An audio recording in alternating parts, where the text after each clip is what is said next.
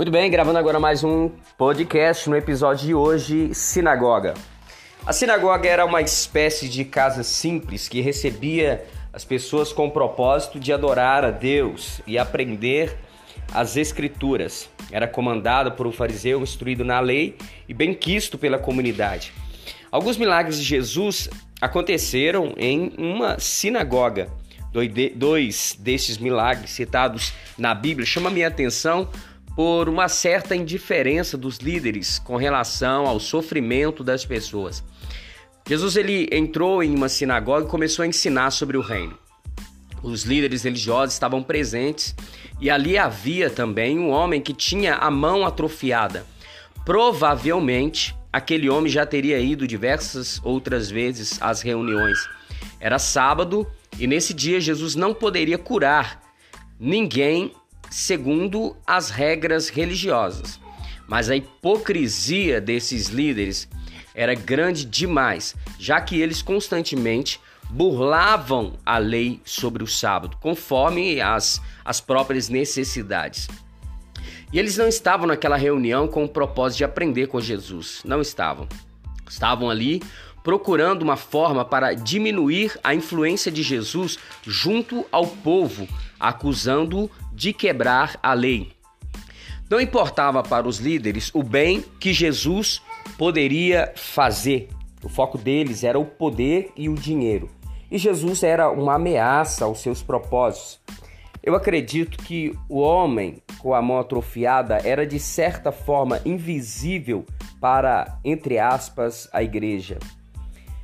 Talvez por isso Jesus o chama para o meio da congregação. Nos dias atuais, quantas pessoas invisíveis frequentam nossos templos religiosos? Pessoas com o coração atrofiado, mente, vidas atrofiadas que não são percebidas porque estamos tão focados em nós mesmos, nossos problemas, nossas dores, nossas atrofias. Nós podemos curar, mas estamos focados nas nossas regras e desejos. Podemos trazê-las para o meio, torná-las visíveis. Mas quem se importa com os problemas dos outros? E os nossos problemas? E as nossas dores? Quem nos ajuda? O sistema religioso está doente. Estamos preocupados demais com o que podemos ganhar e estamos perdendo nossa humanidade, nossa capacidade de amar, de abraçar o outro. Somos hipócritas, hipócritas nas nossas falas e condutas. Dizemos: Deus abençoe você, mas falamos da boca para fora. Ou eu vou orar por você, mas nunca oramos. Jesus tinha a preocupação de perguntar às pessoas o que elas queriam. Talvez o desejo daquele homem era ser notado pela congregação. Às vezes, o desejo de muitas pessoas atrofiadas emocionalmente em nossas igrejas é serem notadas. Jesus faz uma pergunta aos presentes na reunião: Que atitude é coerente com o sábado? Fazer o bem ou o mal? Ajudar as pessoas ou deixá-las sem ajuda? A resposta era óbvia, mas eles ficaram em silêncio. O que precisamos fazer como igreja muitas vezes é óbvio, mas ficamos em silêncio ou de braços cruzados, porque falar denuncia nossa inércia, nossa ineficácia como igreja. Jesus não estava simplesmente querendo curar um homem, ele estava querendo curar todo o sistema no qual aquele homem estava inserido. Mas a única resposta que Jesus obteve naquela, daquela congregação foi o silêncio. Ele, usou, ele os encarou um a um, indignado com a religiosidade inflexível deles, e então ordenou ao homem que estendesse a mão e o curou. Os líderes ficaram felizes com o milagre? Que nada. As pessoas não tinham mais valor em seus corações, ocupados demais em defender dogmas, regras, posição na, na sociedade. Na verdade, esses líderes queriam, com a cura, com a realização daquela cura, num sábado, matar Jesus. Infelizmente, e digo infelizmente porque vivo em meio ao sistema religioso de hoje, os líderes estão matando o Jesus que se importa com o sofrimento, das pessoas. O Jesus servo que cura o coração, a alma, a mente do homem. Fazem isso para defenderem suas regras, suas igrejas, seu modo glamouroso de viver. São hipócritas, atores, mas ainda creio que podemos nos levantar como uma igreja sadia e que está preocupada em curar o mundo.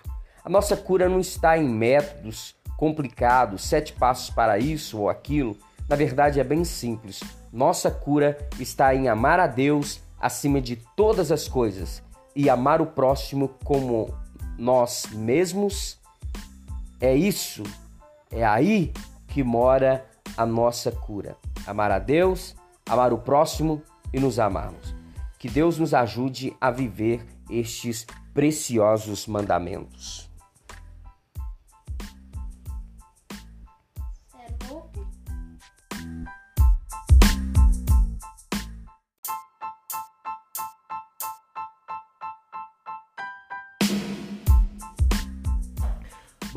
A água que não está em movimento, ela está apodrecendo. O homem que não está evoluindo, ele está morrendo. Como que você está? Você está em movimento? Você está evoluindo ou você está parado, estagnado? Você está em estado de inércia? Quem é você? Como está você? diante da vida. Tudo nessa vida, meu irmão, se acumula. Fracasso se acumula, sucesso se acumula. A gente precisa decidir o que, que a gente vai acumular. Né? Tá nas nossas mãos decidir o que, que a gente vai acumular. Olhe para onde todo mundo está olhando, mas veja o que ninguém está vendo. As oportunidades para a gente alcançar aquilo que a gente quer tá lá, meu irmão. Está aí. Enquanto tem gente reclamando, tem gente alcançando. Enquanto tem gente é, é, chorando, tem outro vendendo lenço. Então é a forma como a gente vê a vida que vai determinar como a gente vai viver a vida. Foi o que Jesus disse: se os seus olhos forem bons, você vai ter luz. Agora, se os seus olhos forem maus, você vai estar em trevas. A forma como a gente vê as coisas, vê a vida, vê os problemas, vê a situação, vê cada coisa na nossa vida, vai determinar como a gente vai viver. Se a gente vai viver num fracasso ou se a gente vai caminhar para um sucesso, para a vitória, para alcançar alguma coisa. A gente precisa continuar evoluindo. A forma como você vê a vida vai fazer isso. Ou você vai evoluir ou regredir. Ou, ou, ou você vai crescer ou você vai diminuir. Quando o gigante Golias foi é, para lutar, né, decidir a guerra ali com o povo de Israel, o povo estava olhando para Golias e vendo problema. O povo estava olhando para Golias e vendo dificuldade. Eles estavam olhando para Golias e vendo a morte. Mas quando Davi chegou e olhou para Golias, ele viu oportunidade, ele viu possibilidades. Ele olhou para o gigante e falou: Cara, vou botar para quebrar. Esse cara é o que vai gerar a minha promoção. Eu vou sair do campo é agora. Todo mundo estava olhando para a mesma coisa. Davi e o, todo o exército de Saul estava olhando para o mesmo cara, mas Davi estava vendo o que ninguém estava vendo a oportunidade de crescer, de avançar. Isso está nas suas mãos. Está nas suas mãos. São escolhas. Você escolhe como você vai ver a vida. Eu já eu eu não poderia hoje estar aqui falando com vocês se eu tivesse olhado para o problema que eu enfrentei com os olhos é, da, do medo, com os olhos do olhando para o problema, para o fracasso, olhando para aquilo que deu errado. Não, eu foquei no que poderia dar certo. Eu foquei, eu olhei na direção é, da mudança, de, da reconstrução. E é por isso que eu estou aqui hoje.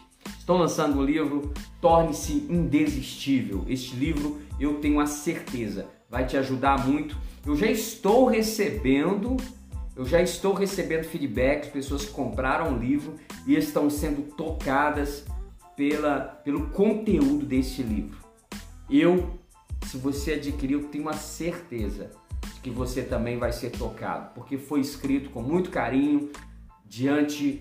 Eu, nesse, neste livro eu falo sobre 13 lições que me ajudaram a lidar com o pior momento da minha vida e eu estou aqui hoje. Eu estou aqui hoje. Não vou dizer assim que eu, não, olha onde eu cheguei. Eu estou no processo como você. Eu, eu ainda tá longe ainda daquilo que eu quero, mas uma coisa eu faço, eu olho para frente. E eu quero convidar você também a olhar para frente, a olhar para o futuro. Fazer como Paulo, eu esqueço das coisas que para trás ficam e eu caminho para frente, para o alvo. Nós vamos, nós vamos chegar lá. Vamos juntos, vamos juntos na fé, vamos juntos com confiança, na esperança, porque é assim que se anda, anda se anda para frente, se vence andando para frente, olhando para frente. Então vai na fé. Amém? Bom, o livro pode ser encontrado na Viseu, é, nas lojas americanas, na Magazine Luiza, é, na Amazon e tem outras lojas também. Você vai encontrar na versão e-book, também na versão impressa. Adquire o seu, eu tenho uma certeza que vai te abençoar, ok? Um abraço!